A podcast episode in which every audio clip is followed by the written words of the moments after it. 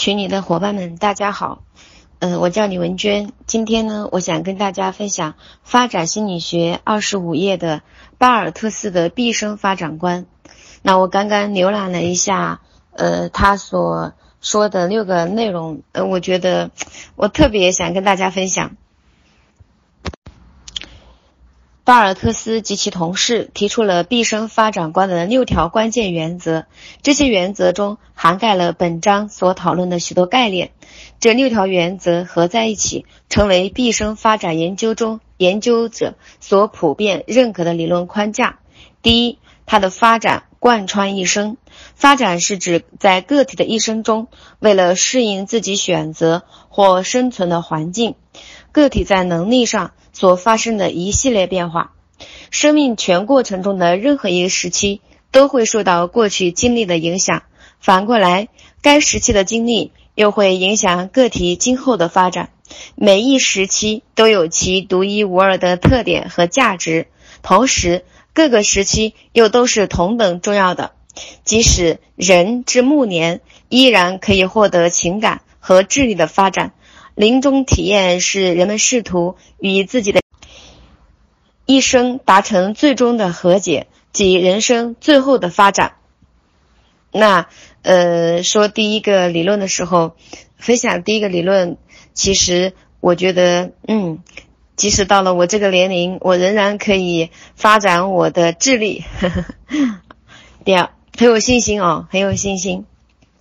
发展是获得与丧失的动态平衡，发展是多维度的、多方向的，它发生在生理、心理和社会性这三个维度的交互作用基础上，同时又在每个维度上具有不同的发展速度。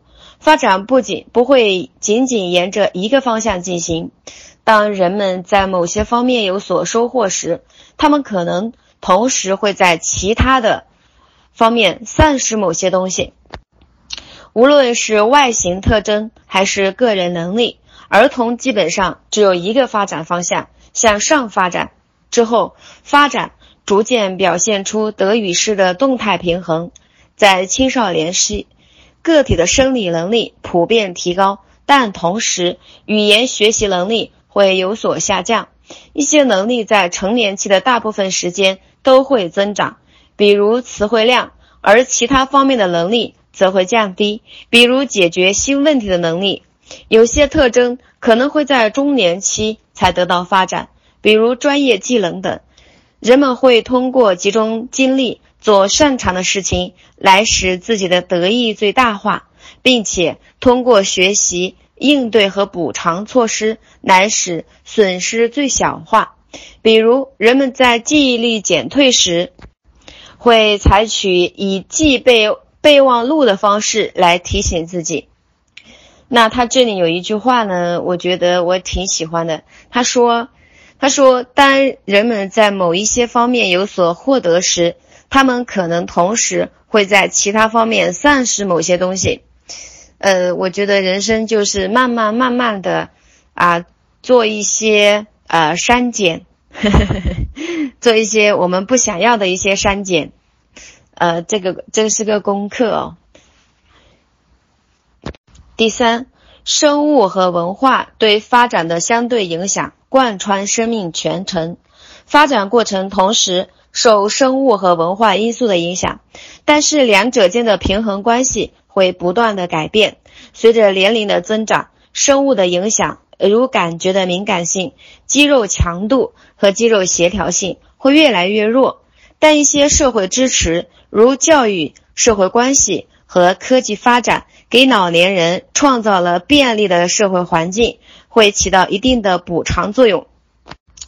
第四个，发展涉及个体资源分配的变化，个体可以按照很多方式投入他们的时间、精力、才能。金钱以及社会支持等资源，在资源分配上，个体具有不同的目标，有的是为了成长，有的是为了保持或恢复。当难以保持或恢复某一水平时，人们会利用已有的资源来对丧失进行调试。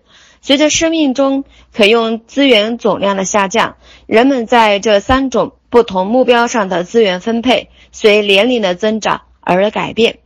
在童年期或成年早期，成长这一目标占用了大部分的资源；在老年期，人们花费大部分资源来调试某些适应能力的丧失；在中年期，资源在这三个目标间的分配相对平均。第五，发展具有可塑性。那这一章我是非常感兴趣的。很多能力，如记忆力量和耐力，都可以通过训练和练习得到显著提高。即使在生命的晚期，仍然可以实现这一点。然而，正如伊塔德所发现的，即使是儿童的可塑性也有一定的限度。发展研究的任务之一就是揭示在各个年龄段某些特定发展的范围究竟是多大。毕生发展观的最后一条六，发展会受到历史和文化的影响。每一个个体都是在多重环境下发展的，一些发展取决于成熟与否，另一些发展则取决于时间和地点。除了来自同龄人和非常态事件的影响，人类不仅影响他们的历史进程和文化发展，同时也会被他们所处的历史和文化环境所影响。正如我们将在本书中所讨论的，发展科学家已经发现，智力、中年女性的情绪发展和老年人的人格适应性等方面，在同一人群间也存在很大的差异。